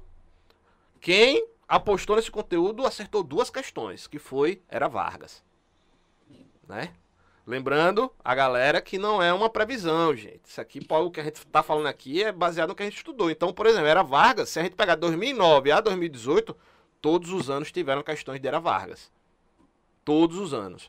Inclusive, teve ano, por exemplo, que teve é, questão de Era Vargas conversando com o período entre guerras, né? Que aí vem a questão do nazifascismo, né? Então, assim, gente, não é porque tem 10 anos que vem caindo que esse ano vai cair. Mas o, o, o que a gente vai dizer aqui são nossas expectativas. Né? Gibinha, taca ali pau. Tá, vamos lá. Diga aí pra mim. Cara, seguinte, né? Como você muito bem colocou, a gente costuma fazer uma análise de estrutura de prova e a gente trabalha na perspectiva de temas recorrentes, né? São aqueles temas que costumam aparecer. É, eu entendo que hoje existe um aparato ideológico construído por parte do governo presente, mas eu parto da premissa que a prova do Enem é construída a partir de um banco de questões, né? Quando Marina Esfini saiu do INEP, ela, diz, ela disse que deixou questões para a construção da prova do Enem até o ano de 2022. Então, nessa perspectiva, eu imagino que, no momento político que nós vivemos nos últimos dois anos, tipo, toda semana um, um ministro da Educação diferente, a troca de cadeiras que aconteceu dentro do INEP, os caras devem ter se preocupado com muita coisa, mas eu acho que eles não se preocuparam em comprar novos itens eles não se preocuparam em promover a calibragem dos itens, sendo eles itens fáceis, médios ou difíceis. Ou seja, eu acho que essa prova ela vai ser construída, pautada no banco de questões que já existe. A prova é tanta que, no ano passado, os caras cometeram a estupidez de responder, de colocar na prova de 2019 uma questão que já havia caído em anos anteriores. Eu acredito que vocês tenham se recordado, estejam se recordando dessa questão. Eu estava lá, eu estava lá, em, na, lá no Rio, no estúdio do QG, com a galera do QG resolvendo a prova. Eu disse, pô, meu irmão, com essa questão, pô, respondi no material, tá com uns 15 dias antes da prova. E os caras simplesmente repetiram a prova. Então, na minha visão, eu imagino que a prova ela siga um padrão que toma como referência os anos anteriores no que tange às abordagens. Que tipo de abordagem? Uma abordagem que tem um olhar para o negro, uma abordagem que tem um olhar para a mulher, uma abordagem que estabelece um olhar para o índio. Talvez, talvez, na construção da prova, aquelas questões que, por sua vez, elas possam fugir um pouco da curva daquilo que se entende como correto do governo, né? A galera possa tirar e tentar fazer algumas alterações. Mas, como por exemplo, eu cito a prova do ano passado, um, um senador, não vou dizer nomes, mas é filho de um presidente da República, ele fez um comentário dizendo: Poxa, tá vendo aí o que é uma prova de Enem? Pô, a prova de Enem não trouxe nada ideológico. Só que a gente que estudou um pouquinho, tipo, bem mais do que ele, desconhece os autores que estavam, que estavam nos textos motivadores. Né? Então, é isso que me leva a crer que ela não tende a fugir muito daquele padrão que a gente está acostumado a ver, pelo menos aí até o ano de 2022, uma vez que a gente sabe que não foi feita a compra de novos itens, tá? Na minha visão, há temas recorrentes, né? Como o Gusta muito bem falou, desde 2009, todo ano tinha uma questão tratando era Vargas, né? Desde 2009, todo ano tinha uma questão tratando de patrimônio histórico. Em 2018 não caiu nenhuma questão de patrimônio histórico, mas caiu Vargas. Em 2019 não caiu nenhuma questão de Getúlio Vargas. Então, o que é que acontece? Se você trabalhar com os temas recorrentes, a gente conhece um pouco dessa estrutura de prova. Por exemplo, estava falando hoje para a galera, estava dando aula hoje para a galera lá de Juazeiro do Norte, uma aula remota, eu estou em Natal, estava dando, dando aula lá para a galera, eu disse, ó, oh, galera, é o seguinte, velho, é, se a gente for trabalhar com tema recorrente, então quero que tu dê uma olhada aí para o período regencial. Dá uma filmada aí nas revoltas do período regencial, porque é comum que uma das revoltas apareçam. Ó, dá uma olhada aí na economia do segundo reinado, velho. Tem um surto industrial, tem uma era Mauá. Dá uma olhadinha no café, dá uma sacada aí na vinda dos imigrantes para o território brasileiro, sistema de parceria, colonato, imigração subvencionada construída pelo Estado. Lá nos primórdios da República, brother. Até, mesmo, até vista... mesmo a revolta, né? Da, da, da, da fazenda de Ibicaba, né? É, Campos Vergueiro, do senador Thomas, Vergueiro. Thomas Senador Vergueiro. Thomas. É, isso. Isso. Isso. Aí, pô, vamos entrar lá pela República, brother. Passa uma vista aí na estrutura do coronelismo. Vai lá na Constituição de 1891 se a gente quiser trabalhar ideologicamente aí na visão do governo, vai dar uma, uma sacada nos símbolos nacionais, vai entender por que, que a nossa primeira bandeira republicana ela era uma bandeira com a formatação da bandeira americana, padrão verde amarelo, entende aí os símbolos da bandeira do Brasil, pô, dá um rolê lá na revolta da Chibata, pô, não caiu a revolta da Chibata na prova do Enem, dá uma sacada no surto industrial, no surto industrial da Primeira República, dá uma sacada aí na epidemia de gripe espanhola, poxa, que a gente até já fez uma aula sobre globalização das epidemias, acho que a gente fez no ano passado, foi Gusto. Essa aula, a gente fez uma, uma live sobre, sobre globalização das epidemias. Dá uma sacada nisso, dá uma sacada no Estado Novo, vê lá o DIP, as ações do DIP de censura, entendeu? De construção de propaganda progressiva em nome do governo e tal. Assim, a título de Brasil, essas foram as minhas apostas, né? A título de Brasil. A título de geral, eu acho muito válido o cara dar uma sacada no conceito de democracia, sobretudo na antiguidade. É algo que pode aparecer na prova de história, é algo que pode aparecer na prova de filosofia, entendeu?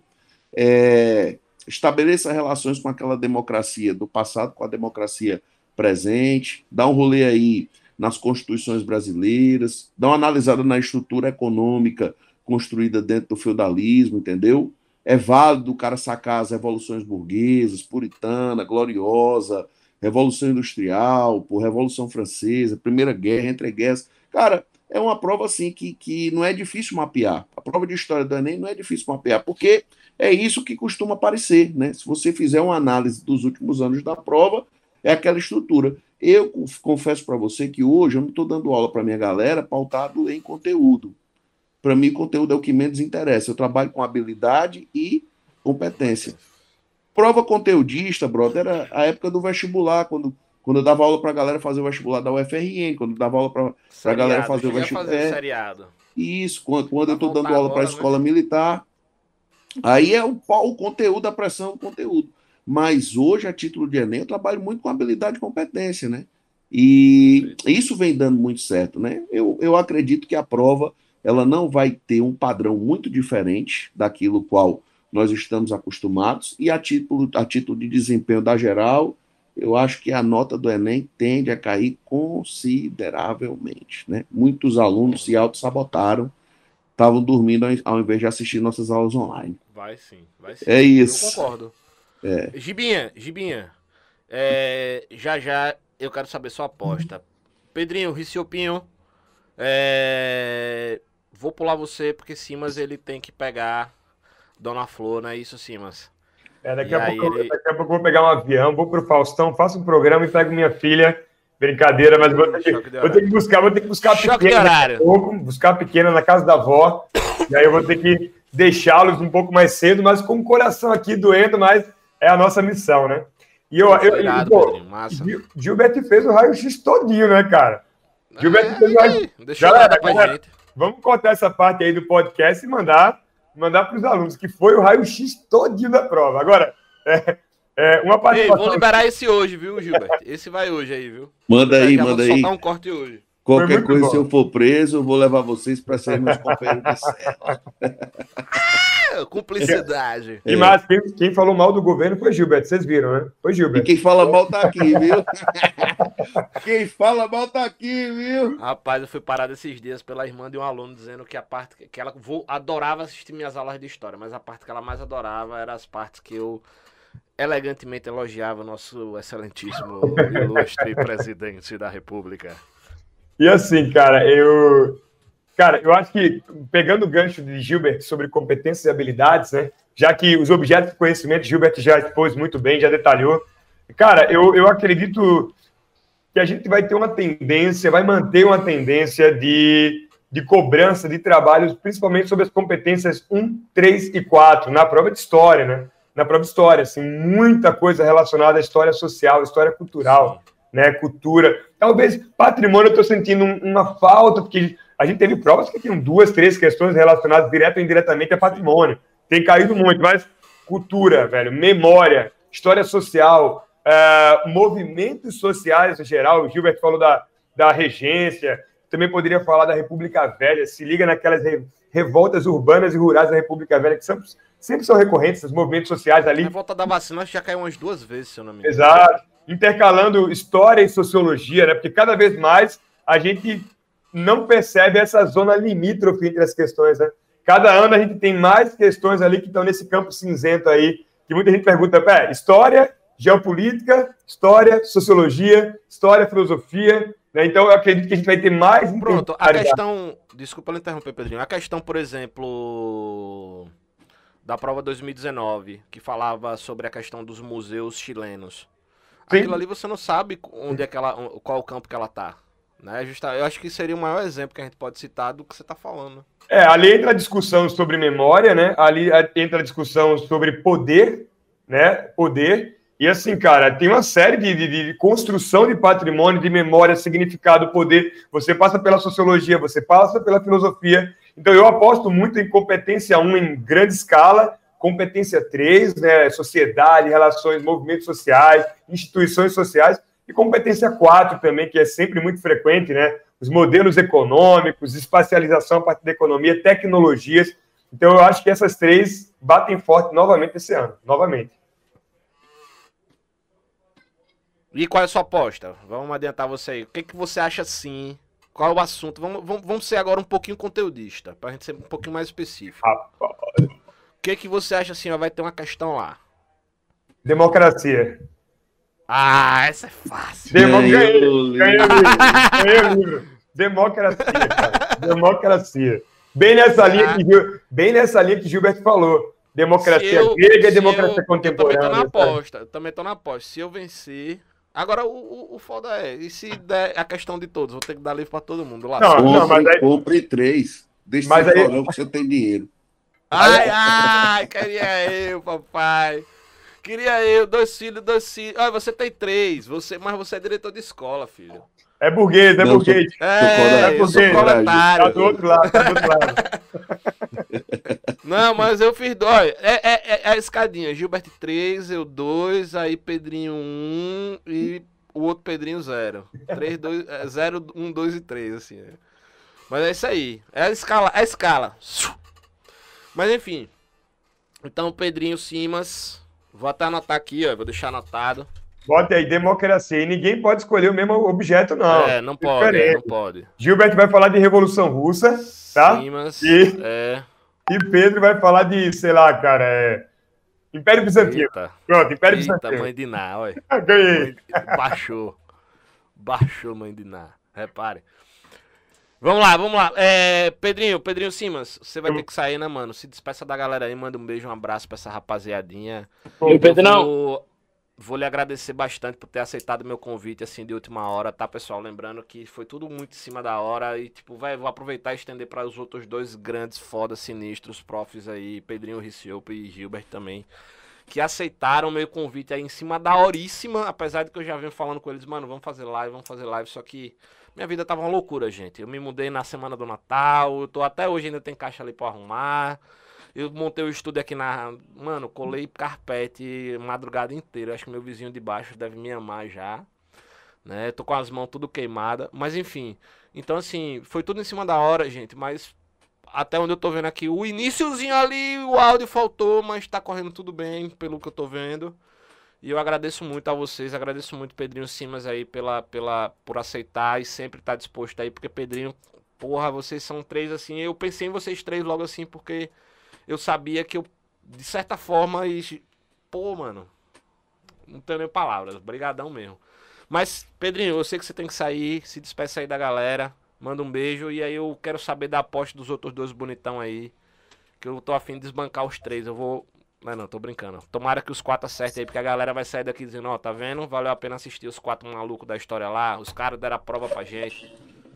Cara, primeiro assim, obrigado, cara. Muita positividade aí pro, pros jovens que estão assistindo agora e que irão assistir depois, né, gravado, cara. Assim, de verdade que vocês consigam ter uma boa jornada. Isso, lembrando sempre gravado, que o Enem, lembrando sempre que o Enem, cara, ele é um capítulo desse livro que é tua vida, sabe? É um capítulo importante mas ele é um capítulo, não a vida. Então, assim, cara, mete bronca, faz o teu melhor, o teu melhor, que cabe dentro de você, do teu tamanho, e faça o melhor que você puder dentro da tua possibilidade, da tua história. E é isso, cara, muito sucesso aí, muita leveza, muita paz. E para os meus amigos aqui, cara, uma grande honra ter estado com vocês de verdade. Pedrão, saudações aí. Eu acho que o esporte foi campeão de 87, viu? Só dizendo para vocês.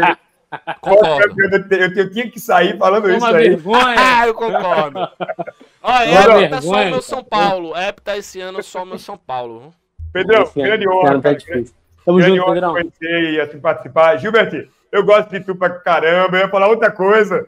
Mas eu gosto Pode de tu falar. pra caramba, meu irmão. Tamo junto. Ei, aí, vou, quando eu for pro Recife, a gente vai marcar pra tomar um café. Vamos. Na verdade, chá, chá verde. Cevada, cevada torrada, cevada torrada. Gilberto. Quando tu vier aqui no Rio também, cara, fica à vontade, Gil. Ô, brother, eu ia agora, meu irmão. Eu ia agora. Não tô indo por causa da pandemia, por causa do comentário da prova. Mas é daqui mesmo? uns dias eu apareço. Eu gosto pra caramba do, do Rio, Não, viu? Geralmente tu fica por onde aqui, tu sabe? Tem... Fiquei na Cinelândia, no centro. Aluguei um ah, velho bom. patinete e saí dando rolê na cidade. Caraca, eu moro do lado do centro, cara. Aí tá 10 pronto, minutos. Brother. Quando vier, vamos organizar, vamos organizar. Vou mandar, vou mandar, bro. Vou pegar teu telefone aí com gosto. Olha, Pedro, a gente, se vê no, a gente se vê no Rock in Rio, então. Rock in Rio, ó, sempre lembrando, né, Gusta? Sempre lembrando, né, Rock... O próximo, se Deus quiser, estarei lá também. Rock and roll. Ei, eu, a única todos devidamente que não foi abalada pela pandemia, viu? Negócio interessante, né? Negócio interessante. É. Isso. E aí, cara, ó, Gilbert, valeu, grande honra sempre, velho, de coração. Pedrão, grande honra. E, Gusta, o que você esperar, velho, precisar, tamo junto sempre. Admiro muito o seu trabalho, velho. Admiro de verdade muito o seu trabalho. Nada, foi tudo na correria, mas eu que agradeço demais, Pedrinho. Como sempre, você. E vou cobrar de novo aqui, aproveitando que estamos ao vivo, vai ficar gravado. Nossa live, parte 2 aí, geração Z. Tá faltando a geração Z e as expectativas dela, né? Então depois Tamo a gente vai sentar e vamos trazer pra essa galera aí. Satisfação, satisfação. Um abraço, pessoal. Tamo Valeu, junto, Pedrão. Tamo Valeu, Pedrão. É nóis. Pois é, meus queridos amigos. Agora estamos aqui, nós quatro. Ou nós três agora, né? E eu quero saber de Pedrinho Riciopo. É de, é de, é de história mesmo. Né? Eu quero saber agora de Pedrinho Riciopo. Qual é a, a, a, a aposta dele para é. essas para essa prova, né, do Enem 2020. Aposta, aposta, aposta. São... Não, aposta não. Geral. Aposta ainda não, o geral, geral, geral, geral, geral. Cara, eu acho que pouco de competência número 2 caiu, inclusive, uma ano passado, se eu não me engano, sobre Idade Média, sobre as cidades medievais, a permanência de alguns, é, alguns é, algumas estruturas arquitetônicas de defesa, falando de cidades medievais. Então, um pouco, é, um pouco de, de competência número 2 principalmente sobre esse tema de Idade Média, que tem aparecido, tem sido recorrente. Não, não tão, assim, né? Não é assim. Rapaz, Idade Média eu concordo com você. É, não é, não é tipo assim, porra, caraca, Todo uma era Vargas da vida, mas é um tema que tem aparecido principalmente fazendo um recorte ali cronológico né, na acho... baixa Idade Média. Desculpa lhe interromper, mas eu acho interessante os recortes. Era isso que eu ia falar, os recortes geralmente são na baixa Idade Média. É, é dificilmente você vê, por exemplo, falando de Império Carolíngio, né? É, dificilmente você vê falando do, do reino dos francos, é muito, É, muito incomum. Geralmente fala-se mais de, de Baixa Idade Média, não sei porquê, mas talvez por conta daquela. Sei, enfim, não sei porquê os caras gostam de falar de Baixa Idade Média. Falando ali de renascimento comercial, renascimento urbano, das cruzadas, das transformações ocasionadas pelas cru- cruzadas, a mudança da estrutura social, da estrutura geográfica, é, que né, talvez se encaixe aí nessa parte da competência 2, número 2. Então, acho que Idade Média é algo que pode aparecer, é um, algo que tem aparecido. Eu acho que a competência número. Competência número 5, sobre cidadania, sobre questões de compreender cidadania.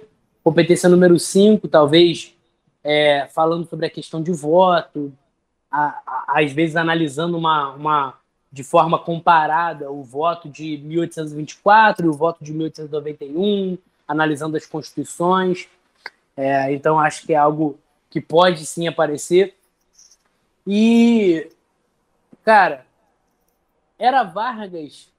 Uma coisa eu tenho certeza, que ditadura não vai aparecer. Se engane não. Se engane não. Eu acho. Eu acho Às vezes os caras erram? Ih, erramos. Tá. Não, não, não, não. Pode ter questão lá, por exemplo, trazendo alguma coisa que. O, o, o áudio, Gilbert. Trazendo Milagre alguma coisa que econômico enalteça. brasileiro. É, a, a parte milagre. que deu certo. Não, é. Exato. Se for mais. É.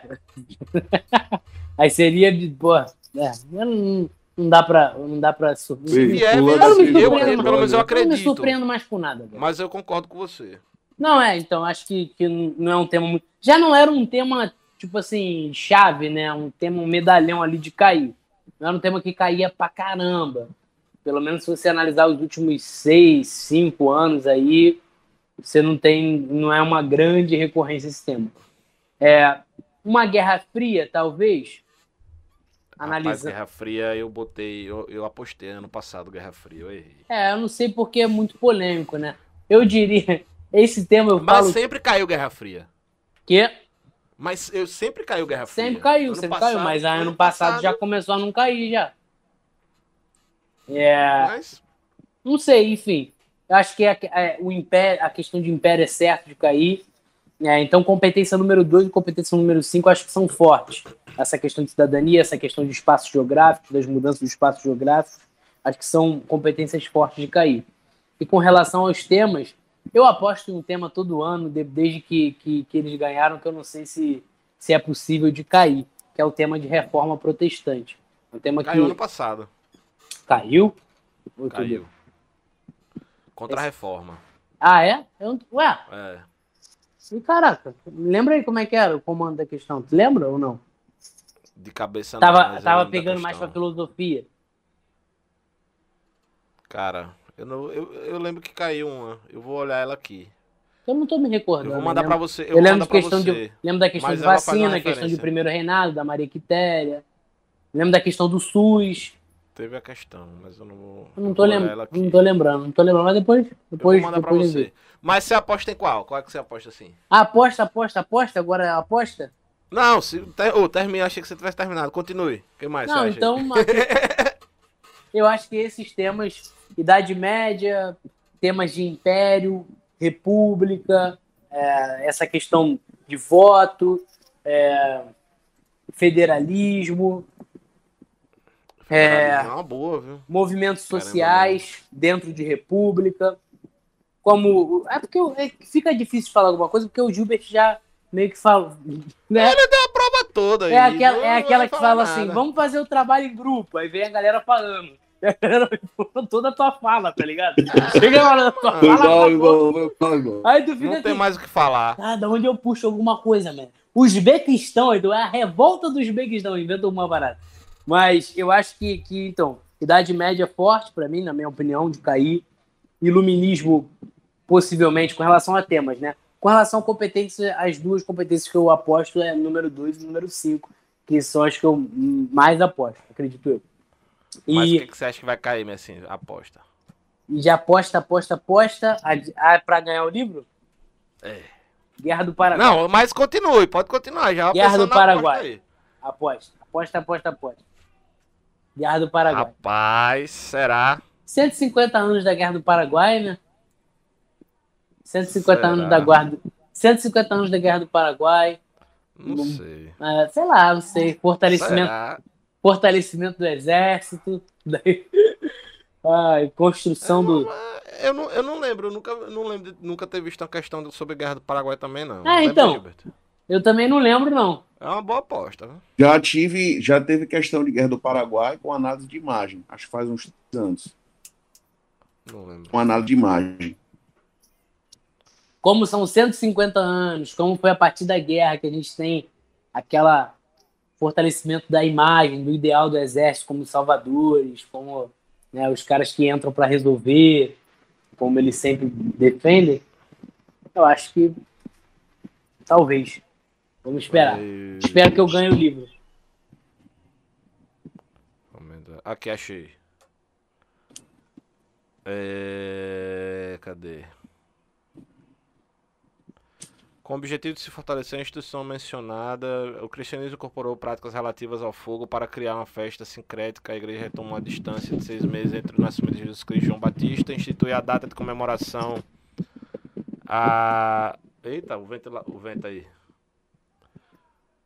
É, e instituiu a data de comemoração a este último, de tal maneira que as festas do solstício de verão europeu, com as suas tradicionais fogueiras, se tornaram fogueiras de São João.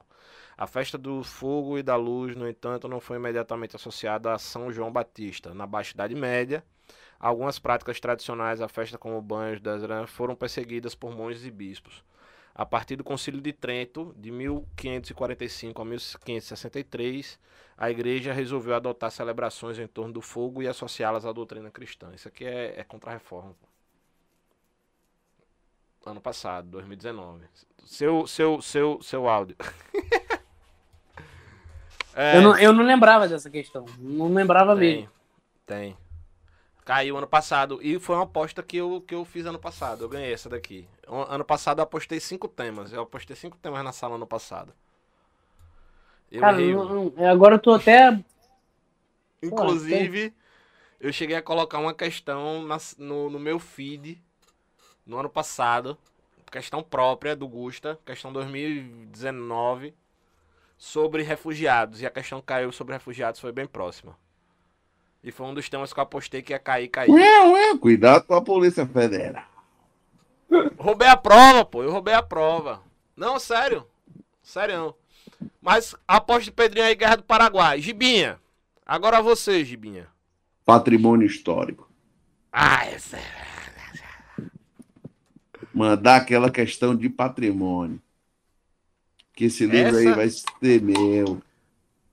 Filho da gota, esse aí transpassou da humanas pra linguagens, porque É. linguagem também cai. É, exatamente. Gota. esse- E pode ser o tema da Esse redação, cara, é muito, esse viu? cara é muito esperto. esse cara. Ei, pode ser o tema da redação. A degradação do patrimônio histórico nacional, viu? Pode ser, viu? Ei, Boa. eu tava falando isso hoje na sala, aí os, os moleques dizendo assim pra mim, Gilbert, ah, bicho, a gente não viu nenhum professor de português falando sobre isso. Eu falei, vem cá, e quantos professores de português falaram pra vocês no ano passado que o tema da redação ia ser de cinema? o tema da redação do Enem é social e atual, papai. Degradação do patrimônio histórico é um tema social atual. Então, Lembrando, e lembrando, né, Gilberto, que tem uma coisa também que eu acho interessante, a gente, é a gente não é professor de redação, vale ressaltar, mas a gente estuda a prova, né, como a gente disse, e, e não apenas a, a, a, a parte, não apenas a parte do, do, como é que eu posso colocar pra vocês? É repertório pergunta- sociocultural, A sociocultural. pergunta, a pergunta da Laís aqui, que a Laís perguntou se tenentismo seria provável. Tô vendo a pergunta dela agora. A Laís é minha ex-aluna também, ó. Laís, um beijo. Eu vou falar sobre isso já já, Laís. Aguenta aí um pouquinho. É, Mas, como a gente tava falando, né? Ah, eu, eu fico. Isso me agonia quando eu vejo. Temas, por exemplo. É, a degradação do SUS. Brother, bota uma coisa na cabeça. Você que tá assistindo a gente aqui, você que tá escutando a gente. O governo jamais vai colocar um tema, uma questão, que é um tiro no próprio pé, que é uma crítica ao seu governo. esse tipo de, de, de, de, de, de temática ele é chamativo na rede social porque às vezes é o, é o momento. Tipo, privatização do SUS. O que eu mais via passando na rede era, ah, degradação. Não vai cair na prova. Né? É como o Gilberto falou. É um tema atual e social. Né? Na redação eu não vou, eu não vou arriscar palpitar agora. Né? Eu não vou arriscar palpitar agora, não. Mas, eu, mas é, um, é um tema forte, viu, Gibinha? É, e, cara, diferente da prova objetiva, cuja questão é calibrada, a prova de redação não é calibrada, não. Então, os caras têm a possibilidade de construir um tema que está rolando no ano, entendeu? O cara tem a possibilidade de construir um tema que está rolando no ano. Mas, como você disse, cara, esse tema aí é um tema kamikaze. O governo não vai colocar um tema com essa perspectiva, inclusive a tendência é que eles fujam novamente de um tema polêmico, até porque a gente sabe que dá um, um puta movimento aí na pátria, entendeu? Principalmente devido aos recentes acontecimentos, tu tens aí o, o país todo está olhando para a prova do, do, Enem, o presidente do INEP morreu recentemente, a prova vai ser né? postergada, né? é, entraram na justiça para cancelar a prova novamente, aquela coisa toda, o que, o que eu acho que a galera quer fazer é botar um ponto final nesse Enem e 2021, entendeu? Era contra a favor? Da prorrogação da prova? Do ADN agora. Cara, assim, é, eu tenho duas respostas para você, entendeu? A resposta de cunho social, é, levando em consideração aí. Né? É, a resposta de cunho social, que leva em consideração a dificuldade que as escolas públicas tiveram para se adaptar a essa realidade de ensino remoto, entendeu? Aqui no Rio Grande do Norte, por exemplo, a molecada da escola pública não teve retomada de atividade presencial, né? Eu sou diretor de uma escola privada que, no dia 14 de setembro, quando o prefeito de Natal autorizou a retomada das atividades, a escola já estava pronta para voltar, entendeu? Não, é... Eu lembro, inclusive, que a gente chegou, na época que a gente estava conversando da, da, da live do, da pandemia, você me comentou, rapaz, eu cheguei aqui, é, todo mundo parou e eu falei, não, vai todo mundo continuar e a gente, e você me disse, né, em uma semana, semana e meia, vocês basicamente implementaram todo um sistema a partir Isso. da plataforma ao vivo, não foi? Foi, porque na realidade o que aconteceu foi o seguinte: no dia 18 de março, as atividades presenciais na escola foram suspensas, né? E muitas escolas, sobretudo aqui em Natal, optaram por antecipar as férias, né? Estavam dando férias em abril. Eu peguei e disse: não, minha aqui programação é para. Assim. É, minha programação é para dar férias, férias em julho, eu vou dar férias em julho. Eu, essa pandemia não vai acabar tão rapidamente. A gente estava acompanhando a movimentação na China, na Coreia na Europa também, e eu disse, pô, se eu der férias para os professores agora, tem professor que não está adaptado à ferramenta, é a oportunidade que eu tenho para formar o professor. Na realidade, o que, é que a gente fez? A gente trocou o pneu do carro andando, entendeu? A gente trocou o pneu do carro com o carro em movimento. E, assim, a, eu, eu sou diretor de uma escola privada grande, né, cara? E a gente estava preparado. Nordeste, né? É, a gente estava preparado com investimento financeiro, compra de tecnologia, é, readaptação dos espaços da escola, para deixar a escola pronta para voltar. Daí o prefeito autorizou. Eu estava pronto para voltar dia 3 de agosto, essa é a verdade, que a gente imaginava que já havia autorização por retorno. Dia 14 de setembro, de 18 horas, o prefeito disse: Ó, está liberado o retorno das escolas. o que, que a gente fez? Vamos voltar. No dia 15, a gente estava com aula presencial, respeitando todos os protocolos de segurança e a equipe treinada e preparada para para retomar as atividades. Então, assim, para a gente que viveu essa realidade da escola privada, a prova do Enem podia rodar em janeiro, podia rodar em dezembro, que dava para fechar o conteúdo, entendeu? Mas, assim, levando em consideração a grande leva de estudantes de escola pública, bicho, pô, tem uma galera que vai fazer prova no escuro, cara, porque não, não conseguiu se adaptar, né? Então, assim, eu tenho essas duas respostas para você, né? Humanisticamente, eu acredito que essa prova poderia ser jogada lá para frente, entendeu? Mas profissionalmente, a, a, própria questão da inteligência emocional desse aluno que está comigo no dia a dia, entendeu? Do professor que quer virar a chave, que está em 2021 ainda na cabeça de 2020, é, para mim, quanto mais rápido isso acabar, melhor. E você, Pedrinho? O que, que você acha? Concorda? Achei o ventilador aqui. Cara, é, concordo. Concordo muito. É, o, cara, o Gilbert, ele, ele, ele rouba as palavras das pessoas, né? Ele é sempre, Ele é sinistro. sempre maravilhoso. Sou fã, Aí velho. eu fico sempre falar. Mas eu acho que é exatamente isso. É, converso com algumas pessoas do setor público e é, falta estrutura, né, cara? Falta estrutura. Às vezes, para algumas, algumas escolas particulares faltou estrutura, quanto mais para o setor público. É, mas, ao mesmo tempo, eu também vejo uma série de alunos que, cara, estão esgotados emocionalmente, esgotados fisicamente, é, e querem, de fato, cara, vamos acabar logo com isso e vamos embora para o outro ano para ver o que vai ser. É, então, acho que tem, essa, tem esses dois lados da moeda, sim, essas duas Concordo. perspectivas. A gente tem que olhar desse lado também, né? Mas eu vou fazer minha aposta, né? Eu queria muito continuar conversando com vocês, é massa pra caralho conversar, eu gosto de conversar pra caramba. Já perceberam, né? Mas o tempo urge, a Sapucaí é grande, acho que o Pedrinho caiu aí, não sei. Se pai ele volta. É, caiu não? Voltou, voltou, voltou, voltou. Pronto, voltou. É, mas vamos lá, né? Eu vou, vou deixar minha aposta, né? E depois eu vou deixar que os, os dois lindões aí se despeçam de vocês. Mas antes eu também vou tirar a dúvida da Laís. A Laís perguntou sobre o Tarantiso. Seria provável que o Tarantiso viesse a cair. Brother, pode ser que sim. Por que pode ser que sim? E porque eu acharia provável e não, não, descar- não descartaria o tema tão específico. Porque, querendo ou não, é uma temática que enaltece as Forças Armadas Brasileiras. Porque, por exemplo, se a gente pegar qual é o ideal que estava por trás do tenentismo em si, de tentar trazer uma liberdade política, né? uma certa democracia para o Brasil. Né? Então, pode ser que, de certa forma, possa ser cobrada. Eu acredito, eu não, eh, na verdade eu não desacredito, eu não descarto. Mas eu vou, como os caras, como esses, os três, né, botaram aí três temas que, hum, eu vou botar um tema também aí que é certo tá na prova. Tô na dúvida. Ano passado caiu duas, pode ser que esse ano não caia. Mas pode ser que caia a Idade Média. Idade Média. Eu não vou me estender muito, porque eles já falaram também tudo que eu acredito que venha cair na prova. Eu acredito. Gente, vai pela gente, de verdade. Acredito muito que todos esses temas que a gente falou, que a gente trabalhou, que a gente falou, trouxe aqui, é, podem sim ser, ser- vir a ser cobrados na prova, como também pode ser que não cobrem. Tá? Mas, enfim. Qualquer dúvida que vocês tenham, podem chegar no meu direct. Eu acho que pra Gilbert e pra Pedrinho também, eu, eu acho que eles também, assim como eu, não veem problema, já que estão na internet, tá na chuva pra se molhar, né, pai? Qualquer coisa aí, é, chega lá no direct da gente, pode mandar um direct tirando dúvida e tal. Essa reta final a gente sabe que é, que é doideira, é pauleira, mas é, a gente tá sempre com um tempinho lá pra poder tirar essas dúvidas de vocês. Então, contem com a gente, tamo junto. Eu gostaria muito que vocês dois se despedissem, deixassem um recado de vocês.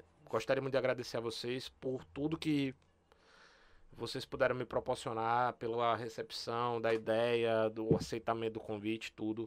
Agradeço de coração, como sempre, vocês foram topzera demais. Galera, tamo junto. Obrigado aí pela oportunidade, Gusto. Eu falei antes, porque senão o Gilbert ele vai falar. Ele fala bonito, ele vai roubar. Ele vai, eu vou ficar sem o que falar. Vou falar, valeu, galera, tamo junto. Então, eu já falo antes pra, pra não, ficar, não ficar tão mal no cenário. É, tamo junto, galera. Espero que tenha sido produtivo. Gusto, obrigado. Gilbert, obrigado. Uma honra estar com vocês. Eu sou o pequeno aqui da casa, o menor dos menores. Mas estamos juntos. Espero que Jamais. de alguma forma tenha ajudado. E vale ressaltar, falei aposta a Guerra do Paraguai, mas pode ser aí algumas relações da Guerra do Paraguai com fatores posteriores à guerra, como por exemplo a questão da escravidão e a discussão sobre o fim da escravidão pós-guerra do Paraguai, os impactos sociais da guerra no Brasil, ou a discussão historiográfica que já é até um pouco batida sobre a interferência, que a gente sabe que não teve, da Inglaterra na Guerra do Paraguai, esses, esses debates e visões historiográficas aí dialogando. Então, talvez aí algumas apostas sobre o tema de Guerra do Paraguai por completar 150 anos e por ser um período de expressão para o exército brasileiro.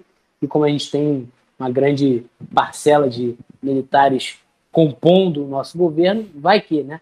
Galera, tamo junto. Espero que eu tenha ajudado de alguma forma. Mais uma vez, obrigado, gente. Valeu, valeu, valeu. Fala, Gilbert. Desculpa, falei muito aí. que nada. Valeu, Pedro. Cara, queria só agradecer. Acho que a palavra que resume aqui meu sentimento é gratidão, tá? E agradecer o Guda, sempre inovando na internet, propondo debates de relevância aí para os seus alunos. Cara, sempre que você precisar, à disposição. Hoje você me fez reencontrar um amigo que há dois anos eu não via. O grande professor Pedro Simas não está conosco, mas fica registrado aí o abraço. E você me fez conhecer um novo amigo aí, que é o Pedro Ricopo, né? Riciopo, né? Manda o sobrenome aí, que o sobrenome do cabo é diferente. Falou, Riciopo. Riciopo, pô, cara. Então, prazerzão, meu irmão. Boa sorte Tamo aí. junto, Fala, minha galera! Fala, minha galera. Fala, minha galera! Essa galera do Rio é do mesmo jeito, né? O Sacramento é Fala, família! O, o, o Rodrigo Rodrigues, do Gel, do Gel Brasil, ele fala, galera, ligada parceiro. no Gel Brasil. É, o Rodrigo Rodrigues. Todo mundo é Rodrigo mesmo. Rodrigues já fez, Rodrigues. la- já fez live É. com a gente, pô. Ia, Ah. ia rolar, né? Esse ano de novo, a, a segunda edição aí do Super Humanas, mas felizmente. Rodrigão é Todo parceiro. mundo cheio de aula para dar. Rodrigão é cara, parceiro fala. também. Daqui do Rio, parceiro também, Sandrinho, Sandro Curió. Sim. O Curió tá dando da- aula comigo na editora BP. É, Editora Brasileiro Passo, tá dando aula comigo lá. e na, na Record também, né? Ele entrou agora. Não, eu nem sabia, bom até saber. Não tava, Entrou não ele. tava ligadão, não. Ele tá, tá também no projeto da Record. Sempre que a gente fala. O Sandro foi o cara que me fez criar o SOS. A gente no almoço, batendo papo, ele falou: irmão, tem que fazer. E vamos produzir, pô, vamos produzir, vamos pra Vamos pra internet. Produzir. Vamos pra cima, tamo junto, né? Tamo juntão. Galera, Pessoal. brigadão, abração, viu? Valeu, galera. Tamo junto. Pessoal, agradeço de coração a todos vocês que ficaram com a gente aqui agora. Agradeço mais uma vez aí ao Gilbert, ao, ao Pedrinho, ao Pedro Simas, que não tá aqui com a gente, mas que, como sempre, um cara de coração enorme, que sempre tá aí recebendo a gente com muito carinho e com muita atenção. É o japonês Agradeço com voz de você. locutor. Diga aí, guitarreiro, né? Sem É. falar que é guitarreiro, roqueiro brasileiro. É, É isso aí, papai. Tamo juntão demais. Brigadão. Um beijo, um abraço. Essa semana, fica ligadinho lá no Gusto de História. Vai ter outra live aqui. Fica ligado. Vamos ter outras lives. Vamos ter resolução de questão. Vamos ter live de redação com a professora topzeira das galáxias. Tamo juntão, gente. Um beijo, um abraço. Tamo junto. E é nóis.